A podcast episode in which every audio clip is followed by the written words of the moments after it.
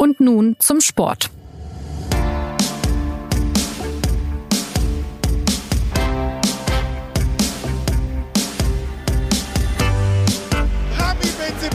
Eins, zwei, drei Schritte. Benzebaini. Tor, Tor, Tor, Tor, Tor, Tor, Tor. 2-1. 2-1 Gladbach. Sie hörten Christian Straßburger vom Fohlenradio, dem Vereinsorgan von Borussia Mönchengladbach. Ja, und wenn dieser Mann heute etwas heiser ist, dann wäre das durchaus verständlich. Aber was will man machen? So ein 2 zu 1 gegen den FC Bayern gelingt eben nicht alle Tage. Und damit herzlich willkommen bei Und nun zum Sport, dem Podcast-Organ der Süddeutschen Zeitung in Sachen Leibesübungen. Ich bin Jonas Beckenkamp und heute geht es um den Mythos der sogenannten Fohlen aus Mönchengladbach. Die Borussia ist nämlich seit einiger Zeit Tabellenführer der Bundesliga. Kein Wunder also, dass die Niederrheiner regelmäßig ausflippen bei Spielen ihres Teams. Wie es so weit kommen konnte, was den Gladbachern ihre Historie bedeutet und was Menschen wie Lucien Favre, Max Eberl oder Marco Rose mit dem Erfolg zu tun haben, das wollen wir heute klären. Und zwar mit den Gästen Christoph Kneer, Fußballchef des SZ-Sports und Philipp Seldorf, Rheinland-Chef des SZ-Sports und damit auch Abgesandter für den schönen Niederrhein. Hallo, ihr zwei. Hallo. Guten Tag. Philipp, äh, beginnen wir vielleicht mit der Gegenwart. Was war das denn für ein Topspiel gegen die Bayern am Samstag? 2 zu 1 ging's aus. Wie sind denn deine Eindrücke? Ja, zunächst war es nur ein halbes Topspiel, weil äh, bis so äh, zum 1 zu 0 eigentlich nur eine Mannschaft top gespielt hat, der FC Bayern, äh, der dramatisch überlegen war und äh, sehr viele Torchancen hatte und aber auch vergeben hat. Und das 1 zu 0 äh, hat aber eine geradezu widersinnige Reaktion ausgelöst. Die Bayern haben sich nämlich ein bisschen äh, zufrieden gegeben und die Gladbacher, die bis dahin äh, überhaupt kein Spiel entwickeln konnten, äh, fingen dann plötzlich an, äh, sich richtig zu wehren und auch mal ähm, in die gegnerische Hälfte vorzudringen. Und dann kippte das Spiel und es war dann ein wirkliches Spitzenspiel.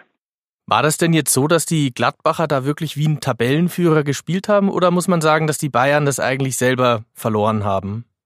Ja, selbstverständlich haben die wie ein Tabellenführer gespielt, weil sie eine eigentlich doch sehr, ähm, ja, ich würde nicht sagen hoffnungslose, aber ähm, vertrackte Situation selbst äh, bereinigt haben. Äh, sie haben den Ausgleich geschossen und sie haben auch äh, danach nicht irgendwie mit diplomatischem Bemühen äh, dieses Eins zu eins zu verwalten versucht, sondern äh, sie haben halt immer wieder äh, offensive Aktionen gestartet, waren aktiv und ähm, das war dann auch letztlich, äh, wenn auch glücklich, äh, überhaupt nicht unverdient, dass sie das Spiel noch gewonnen haben.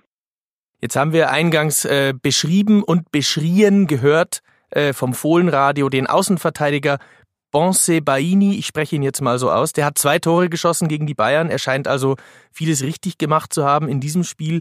Hm, was läuft denn generell bei der Borussia sonst noch alles ganz gut in diesen Tagen? Geht die Frage auch an mich nochmal? Ja, an alle, an alle Anwesenden. An den, der es besser weiß, also an dich.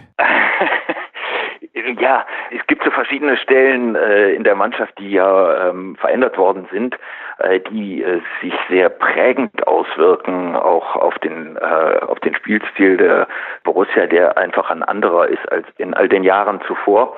Äh, die Mannschaft hat einfach mehr körperliche Präsenz, ähm, etwas mehr Wucht und, und Dynamik, äh, wobei ähm, das auch vorher immer vorhanden war, also eine dynamisches Team war die Borussia auch in den letzten Jahren. Ja, gerade dadurch ähm, zeichnete die sich ja aus, dass die eben sehr schnelles Flügelspiel hatten und eine sehr leichtfüßige Konter spielen konnten, teilweise auch das Spiel äh, sehr schön entwickeln konnten, weil weil sie eben immer wieder freie Räume erschlossen haben. Das gelingt jetzt auch, aber ähm, eben eher mit ähm, ein bisschen mehr Kraft und und Tempo ähm, verkörpert eben durch neue Spieler wie äh, Markus Thüram und und Brele Mbolo die sich irgendwie ja zu ja schon zu Hauptfiguren dieses dieses neuen Stils entwickelt haben und das ist ja das Beachtliche, dass dass äh, nach 14 Spieltagen mit einem neuen Trainer und einer halben neuen Mannschaft, denn das ist tatsächlich, äh, wenn man auf die Startelf guckt, sind da vier, fünf neue Leute äh, neue Leute drin. Ähm, dann ist das natürlich eine extrem beachtliche Entwicklungsfortschritt, der da gelungen ist.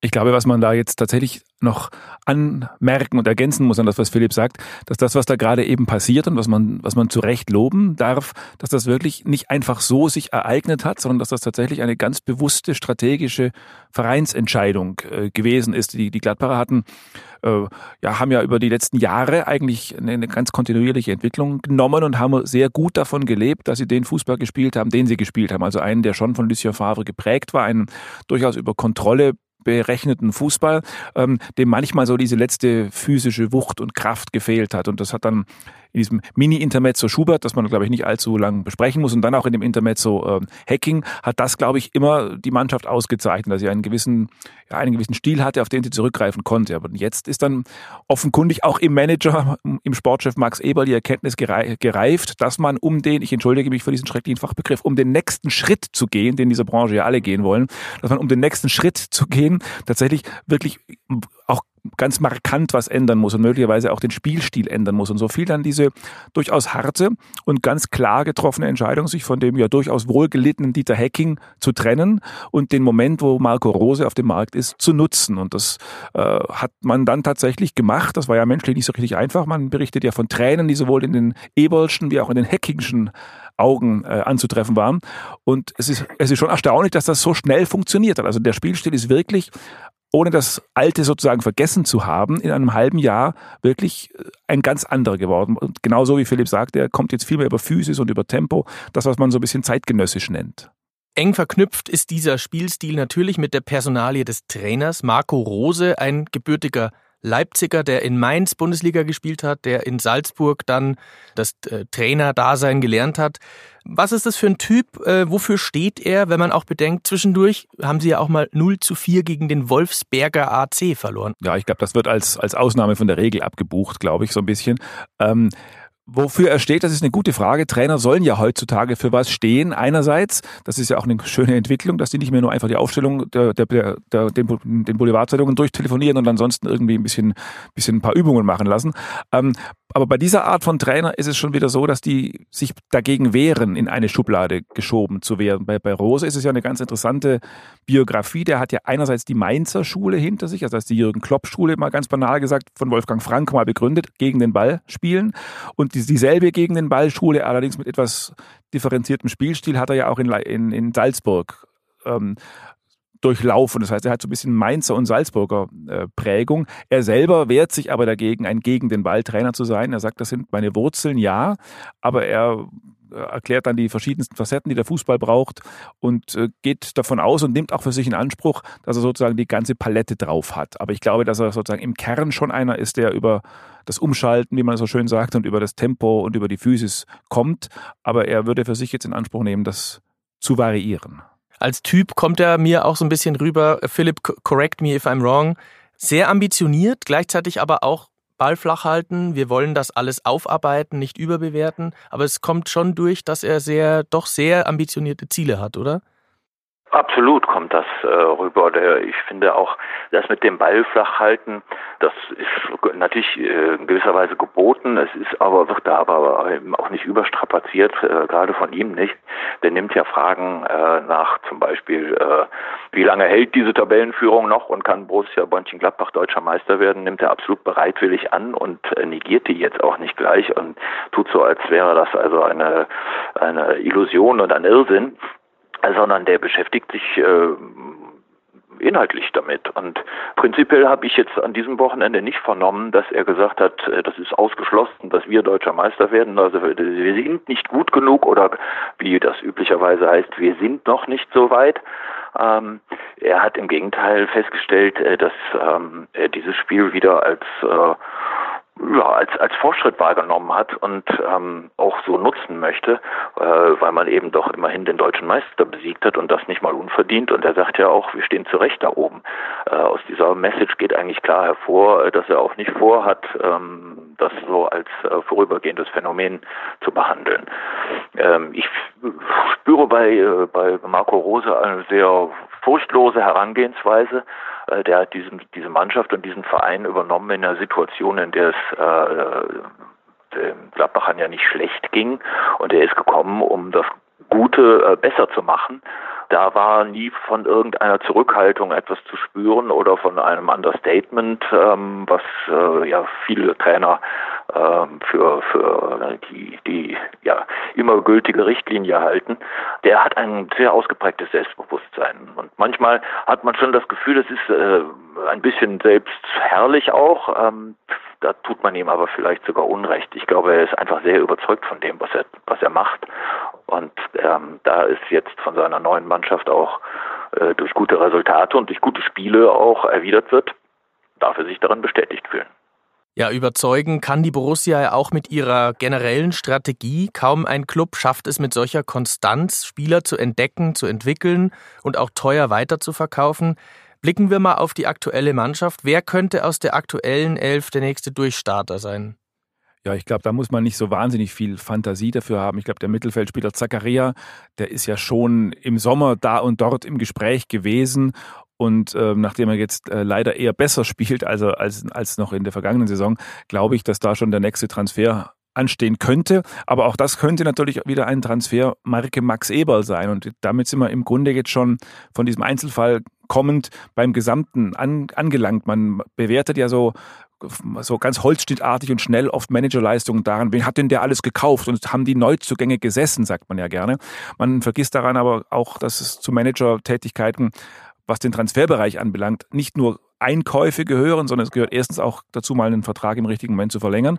Und es gehört aber natürlich auch der Verkauf dazu. Und, und Max Eberl ist, glaube ich, wirklich in den letzten Jahren ein Meister des äh, des versierten Verkaufs gewesen. Also wir, wenn man mal die drei Namen Granit Xhaka, äh, Yannick Westergaard äh, und auch Dorgen Hazard nimmt, das sind drei Spieler, die gekommen sind, die auch Geld gekostet haben, die aber für einen erheblichen äh, Gewinnzuwachs dann einfach weiterverkauft worden sind. Und es ist den Gladbachern gelungen, mit diesem, mit diesem Geld, das sie sich durch diese Transfers angefressen haben, äh, das Niveau der Mannschaft nicht nur zu halten, sondern sogar zu steigern. Also in die Nische zu gehen, dort Spieler zu holen, für die man durchaus auch ein bisschen was bezahlt, aber dann darauf zu vertrauen, dass der irre englische Markt, die einem dann abkauft, das ist eigentlich kein schlechtes Modell.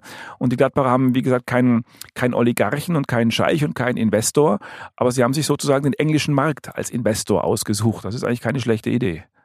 Hinzu kommen ja immer noch Spieler, die schon länger da sind, wie Patrick Herrmann, der eine sehr starke Saison spielt. Auch Lars Stindl ist ja schon lang da oder der Torwart Jan Sommer.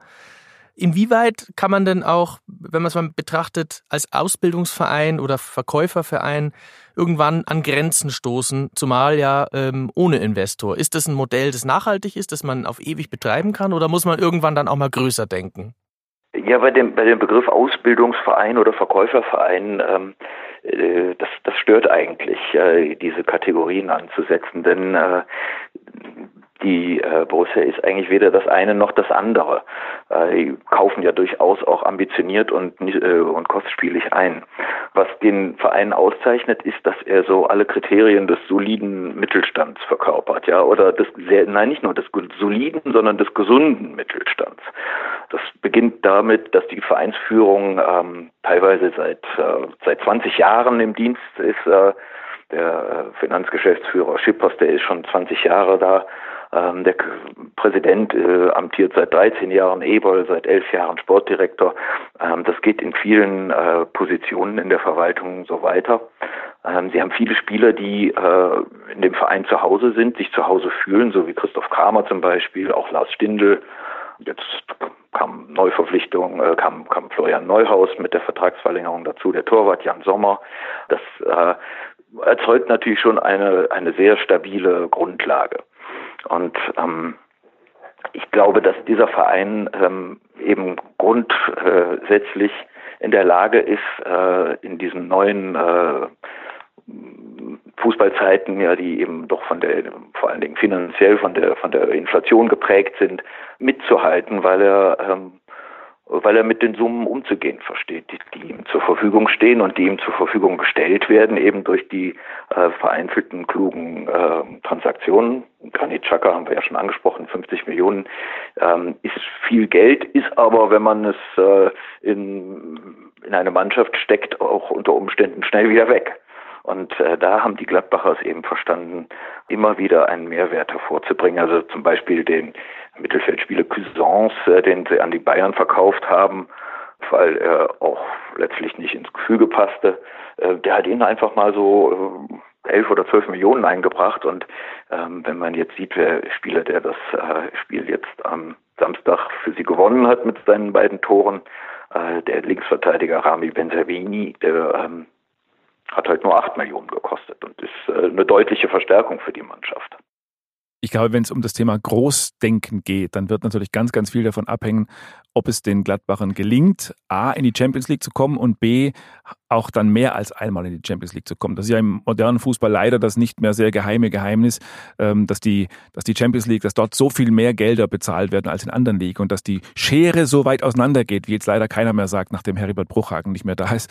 Ähm, also die, die, das ist die Liga eigentlich, die die Clubs reich macht. Ein, ein einmaliger Champions League Aufenthalt kann sich auch mal schnell wieder verflüchtigt haben, aber wenn man dann zwei, drei, vier Jahre mal konstant in dieser Liga spielt und diese Einnahmen kriegt, siehe Dortmund, dann könnte man sich auch so viel anfressen, ähm, dass man eine halbe Etage vielleicht höher denken kann. Und ich glaube, das wird jetzt mal national gedacht die spannende Frage sein, ob dieser, dieser Dualismus, den wir bisher hatten, Bayern und Dortmund, ich glaube, dass aus diesen Zweien eh schon drei geworden sind. Ich glaube, Leipzig wird man jetzt schon mitdenken und mitrechnen müssen. Ähm, und die Frage wird dann sein, ob Gladbach in der Lage sein könnte, vielleicht zumindest mal die dreieinhalbte Mannschaft zu werden. Das ist vielleicht so eine Sache, die man in den nächsten drei bis fünf Jahren sehen und dann vielleicht auch beantworten wird. Trotzdem kann man natürlich auch mal feststellen, dass es auch andere Clubs gibt, die ähm, auch fleißig verkaufen und viel Geld verdienen. Ich erinnere an den VfB Stuttgart, 35 Millionen einst für Mario Gomez, auch 17 angeblich für Kedira. Und da kamen dann eben nicht so gute Ersatzleute. Ja, das ist ja, glaube ich, auch das, was man der langen Linie der Gladbacher einfach zugute halten muss. Als, die, als Max Eberl zum Beispiel kam, wie Philipp schon sagte, vor elf Jahren, da waren Mannschaften wie Stuttgart, wie der HSV, auch wie Werder Bremen, waren einfach eine klare Kategorie vor Gladbach. Auch Traditionsclubs im Stile Gladbachs, aber damals einfach weiter. Und wenn man jetzt guckt, wo die gelandet sind, oder erst der FC Köln, das sind Mannschaften, die eigentlich so in dieser Kragenweite sind, sogar zum Teil, siehe Hamburg, Stuttgart, viel größere Städte mit viel mehr sogenanntem Hinterland und sogenannter Finanzkraft äh, im, im Hinterland. Und diese Mannschaften hat Gladbach einfach durch eine ganz, ganz schlaue und eben auch kontinuierliche äh, Vereins- und Finanzpolitik deutlich und weit hinter sich gelassen. Was macht denn den Standort Mönchengladbach generell so interessant? Ich meine, das ist jetzt nicht die strukturstärkste Gegend. Äh, was haben die Verantwortlichen dort in dem Verein und um den Verein, auch in der Region, für ein Narrativ entwickelt? Heutzutage nennt man sowas ja eine Geschichte, eine Erzählung, eine man müsste dann, man, naja. man müsste es vielleicht ein nachhaltiges Narrativ nennen, um ganz modern zu formulieren. Ja. Ja, ich meine, der Verein lebt, äh, der lebt nicht davon, aber er lebt äh, mit seinem, äh, mit dem Mythos, der aus den Volkszeiten in den 70ern hervorgegangen ist. Die sind immer noch sehr präsent. Auch die Helden dieser Zeit sind immer noch gegenwärtig und ähm, werden auch gepflegt. Der Verein äh, befindet sich aber jetzt auch nicht irgendwie in einer Notstandsregion oder irgendwie am Rande des Landes. Ähm, es ist einfach ein typischer Westverein, der aber, ähm, was ihn vielleicht ein bisschen unterscheidet von anderen lokalen äh, Attraktionen, äh, sehr viel Anhängerschaft im ganzen Land rekrutiert. Also äh, darauf, ähm, da kommen wir dann wieder auf die 70er Jahre zu sprechen. Äh, dieser, äh, ja, dieser Mythos wird weiter vererbt im Publikum. Also ähm, es gibt ja auch gar nicht wenige junge Fans, die aus äh, mhm. anderen äh, Gegenden heranreisen, um, um im Borussia Park zuzuschauen. Äh, wie gesagt, es ist ein sehr gesunder Verein, ähm, der seit Jahren auch wirtschaftlich eben äh, mehr als stabil dasteht. Ähm, die, der Verein hat keine Schulden, der Verein hat ein eigenes Stadion, äh, der Verein hat ein äh, inzwischen sehr, sehr ansehnliches und sehr, sehr äh, weitreichendes Trainingsgelände um eben auch seine Jugendarbeit äh, auszudehnen, die ähm, im Westen ja mit äh, unter starker Konkurrenz, unter starkem Konkurrenzdruck steht. Es gibt da jetzt inzwischen eben ein Hotel und ein Reha-Zentrum und so. Das ist alles in den letzten Jahren entstanden und ist eine, eine durchaus stattliche Landschaft äh, und eigentlich genau das, was eben so moderne Fußballunternehmen kennzeichnet, dass die sich eben nicht nur auf ähm, das Vereinsheim und äh, die zwei Trainingsplätze für die Profimannschaft reduzieren. Ich glaube, an diesem, was, was Philipp gerade ansprach, an diesem Hotel kann man es relativ gut erklären. Das ist sozusagen, das Hotel ist 2017, 18, 19, also das sind die ganz modernen Zeiten.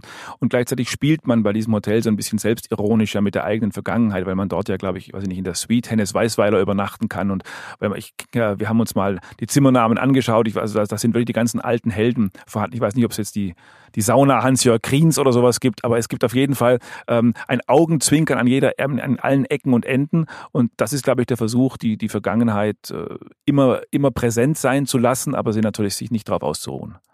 Das Branding, wie man auch so neudeutsch sagt, des Clubs lautet ja die Fohlenelf. Man sieht es sogar am Stadioneingang, habe ich gesehen, auch im Stadion. Ist das denn nur Marketinggedöns, so echte Liebe mäßig wie beim BVB oder Mir San Mir oder, oder glauben die Menschen da in Mönchengladbach schon wirklich auch daran, an diese goldenen 70er, als die Fohlenelf entstanden ist? Ja, wie gesagt, also das ist äh, eben nach wie vor gegenwärtig. Ich meine, der Vizepräsident Rainer Bonhoff, der äh, ist einer der Spieler, die in den 70er Jahren vier deutsche Meisterschaften gewonnen hat. Man, es ist immer noch von Berti Vogts die Rede, der wohnt um die Ecke. Ähm, andere, Jupp Heinkes ist auch nicht weit weg. Die sind schon noch alle da, ja. Günter Netzer schwärmt auch von den Zeiten, äh, die damals herrschten. Und äh, die sind da auch gern gesehen. Äh, die kommen auch zu ehemaligen Treffen oder so. Aber das ist jetzt nicht, nicht spezifisch äh, auf Borussia Mönchengladbach äh, zu beschränken, sondern das gibt's ja beim FC Bayern auch und das gibt's auch auf Schalke und in Dortmund. Und das wird sicherlich auch bei vielen anderen Vereinen so sein, dass ehemalige immer noch gern gesehene Gäste sind und auch genutzt werden, äh, um irgendwie das Publikum, dem Publikum ein Gefühl von Geborgenheit zu geben. Nichtsdestotrotz, ähm, es ist Teil dieses, äh, dieses Vereinslebens und äh, dieses Vereinsgefühls und ähm, das wird vom Publikum sehr gerne angenommen. Ja, früher hießen die Figuren, wir haben ein paar jetzt schon gehört, Jupp Heynckes, Vogt, Bohnhoff, auch der Torhüter Kleff, glaube ich, da gab es mhm. mal äh, es gab große den Namen. Kleff und den Torhüter Kneip, die einen riesengroßen Konkurrenzkampf hatten. Und den Redakteur Kleffmann. Zwei groß, genau. Der Wolfgang. Kneip. Der Wolfgang Kneip war zwei Meter zwei groß und der Wolfgang Kleff sah und sieht aus wie Otto Walkes im Übrigen. Die letzte Meisterschaft 1977, wenn ich mich nicht täusche. Also alles schon ein Weilchen her. Sprechen wir mal über die Figuren, die heute ähm, den Erfolg ja mitgeprägt haben. 2011 scheint so ein äh, Turning Point gewesen zu sein, als der Trainer Favre die Borussia übernommen hat. Christoph, du hast es ähm, in einem Kommentar aufgegriffen in der Süddeutschen Zeitung. Was ist da passiert und was ist dann danach passiert, auch mit den Figuren Eberl, Hacking, wer dann so am Werk war? Ja, wir haben es wir vorher ja schon mal kurz äh, anklingen lassen. Ich glaube, dass man, man, man kann das ja immer zuspitzen und das Gute daran ist, dass uns niemand das Gegenteil beweisen kann. Aber ich glaube, man kann wirklich sagen, dass dieser 14. Februar 2011 ein sehr markantes Datum in der Gladbacher Geschichte war. Das war die Saison, als sie beinahe abgestiegen wären, zur Winterpause eigentlich fast schon abgestiegen waren. Und als sich alle dann gewundert haben, wie man nun ausgerechnet in dieser Situation, in der man eigentlich traditionsbedingt einen sogenannten Feuerwehrmann verpflichten muss, aus, äh, ausgerechnet Lucien Favre verpflichtet hat, der damals zwar sehr erfolgreich schon gewesen war mit Gladbach, aber schon das, ja, den, den Stempel hatte, den er halt auch, auch heute noch hat, dass er zwar ein bisschen ein Zauberer, aber eben auch ein bisschen ein Zauderer ist. Und man wusste jetzt nicht so ganz genau, wie das funktionieren soll. Und daraus ist eigentlich die ganz, ganz große Erfolgsgeschichte entstanden. Und im Grunde hat die Gladbacher Tabellenführung, wenn man das mal zugespitzt sagen will, damals schon begonnen. Denn äh, Favre hat das Ding wirklich über viereinhalb Jahre mit all seinen Zauseligkeiten, die man natürlich intern besser kennt als extern, äh, hat das aufgebaut und hat der Mannschaft das Fußballspielen beigebracht, um das mal so zu sagen. Der, eine Mannschaft herbei ja, herbeigezüchtet, die, in der wirklich jeder wusste, was er tut. Und das ist im Grunde so, so wie das diese kurze Zeit von Van Gaal bei Bayern immer noch herangenommen wird als Spielstil prägend, so muss man die Zeit erst recht herannehmen bei Gladbach, um zu sagen, da ist im Grunde das Fundament entstanden, auf dem man heute immer noch äh, baut. Und dann hat man, dann hat Hacking das versucht mit seiner sagen wir mal, etwas pragmatischen Art fortzuführen, bis dann eben, und jetzt sind wir wieder bei dem, was wir vorhin besprochen haben, bis dann eben Max Eberl zu dem, zu dem Entschluss kam, dass man jetzt eine, eine neue Abzweigung braucht, aber dass man das alte dabei eben nicht vergessen darf. Also Favre muss man immer mit, glaube ich, nennen. Gerade jetzt, wo er in, Gladbach, in, in Dortmund nicht so richtig gut wegkommt in den Besprechungen, sollte man immer wieder sagen, dass das Gladbacher Ding wirklich extrem mit ihm zu tun hat. Ja, auch mit dem Training. Wirklich, weil ich muss dazu eins kurz anmerken, weil äh, Christopher hat vollkommen recht. Ich kann mich sehr gut daran erinnern, dass, äh, ich bekenne das hier, ich damals dachte, wie, die holen den Favre, obwohl sie ja eigentlich noch eine Chance haben im Abstiegskampf und äh, das ist nur genau der Mann, äh, der ihnen diese Chance eigentlich zunichte machen wird. Und daran sieht man halt wieder, wie oft äh, und wie ständig, wie, wie man sich täuschen kann. Äh, es war halt wirklich ähm, äh, eigentlich die wichtigste Entscheidung, die in den letzten zehn Jahren dort getroffen wurde. Auch unter Hacking sind, ist man immer noch Fünfter geworden in der vergangenen Saison. Das ist ja so schlecht auch nicht. Sprechen wir noch kurz über die Figur Max Eberl. Den finden Sie ja auch beim FC Bayern immer wieder ganz pfundig. Ähm, was sind denn seine Qualitäten als Manager? Und vor allem ja, es ist ja auch einer, der gar nicht von dort stammt. Er ist ja ursprünglich ein, ja, ein Niederbayer. Max Eberl ist jemand, der, der vieles aus den beiden unterschiedlichsten Welten sehr gut vereint. Also er ist einerseits so ein bisschen ein sehr unglaublich freundlicher und durchaus auch gemütlicher Mensch. Und ich glaube, dass der auch bei so einem Verein wie dem FC Bayern ein, allein deswegen schon ein Gewinn wäre, weil man dann einfach schon mal ein gutes Gefühl hätte, wenn der einfach so über die Flure läuft. Das ist einfach schon mal ein Mensch, der ein relativ gewinnendes Wesen hat. Er ist aber dabei dann doch sehr, sehr, sehr, sehr schlau und sehr raffiniert und hat sich über sein, über sein Transferieren in den letzten Jahren ja, hohes Renommee erworben und hat sich auch selber, wie er jetzt immer wieder selber sagt, auch selber natürlich extrem verbessert und hat mit jedem Jahr mehr gelernt und ist mit jedem Jahr noch ein bisschen gewiefter geworden. Und ich, ich glaube schon, dass er im Moment sagen wir mal, vielleicht mit Freddy Bobic, der das, der das in Frankfurt auch das Geld des Marktes nimmt und damit wieder gute Dinge anstellt, ist er so gerade so ein bisschen der stellvertretende Manager-Typus der Liga, finde ich, der so ein bisschen zeigt, dass man nicht äh, jammern sollte über den bösen Markt und über die bösen Summen und die uns alle jetzt kaputt machen und den Fußball abschaffen, sondern dass man mit diesem Geld eben auch was anstellen kann und das natürlich in einer wirklich extrem niederbayerischen Bierruhe. Ja, ja, das ist wirklich alles sehr, sehr wahr. Es hätte ja für die Bayern durchaus Gelegenheit gegeben, äh, Max Eberl äh, für sich zu gewinnen. Es gab ja auch, auch Kontakte und ähm, Gespräche gab es auch schon, ja, ja. Nicht dazu gekommen, es gab Gespräche. Ähm, soweit ich weiß, ist das Thema für ihn jetzt erledigt. Ähm, er hat glaube ich, äh, seine Entscheidung getroffen, dass er dort nicht mehr arbeiten wird, es sei denn natürlich, ähm, man macht ihm ein unwiderstehliches Angebot. Aber ähm, er hat das Kapitel zumindest ähm, bis auf weiteres für sich ähm, ad acta gelegt. Ja, man, man, man muss ja immer schmunzeln, wenn man, wenn man immer so ein bisschen hört, die Bayern waren an Max Eberl interessiert. Man muss natürlich da immer die Klammer aufmachen und sagen, wer sind jetzt eigentlich die Bayern? Es war natürlich ein ganz markanter Teil der, F, der Bayern, der an Max Eberl interessiert war. Nämlich der jetzt in, ja. ein wenig in den Ruhestand. Exakt. Also die Linie, die Linie Eberl und Hoeneß äh, war immer eine sehr, sehr enge und da gab es auch Gespräche von Hoeneß mit Max Eberl und man war immer nicht so ganz, jetzt muss ich aufpassen, was ich sage, man war nicht immer ganz so ganz sicher, was jetzt der, der andere Teil der Bayern-Vereinsführung jetzt von diesen Gesprächen weiß oder ob da nicht Parallelgespräche mit anderen Kandidaten laufen. Und ähm, deswegen war der Max Eberl schon bis vor kurzem immer noch ein ernsthafter Kandidat.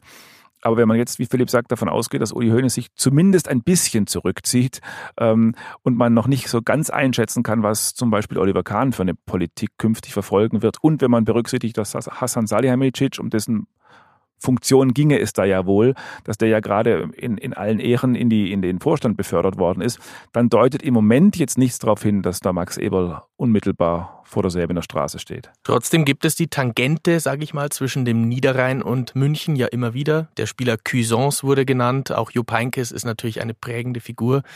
Ja, wir haben jetzt äh, über Mönchengladbach gesprochen, Tabellenerster, vielleicht auch noch bis zum äh, bis zur Winterpause.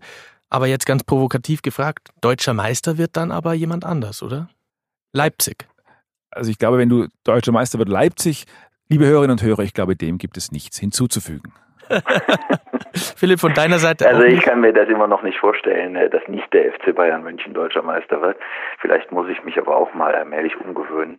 Äh, Leipzig fände ich äh, jetzt als These ist das natürlich extrem plausibel, weil der Stil, mit dem sie ihre Spiele gewinnen, lässt darauf schließen, dass sie damit nicht aufhören werden.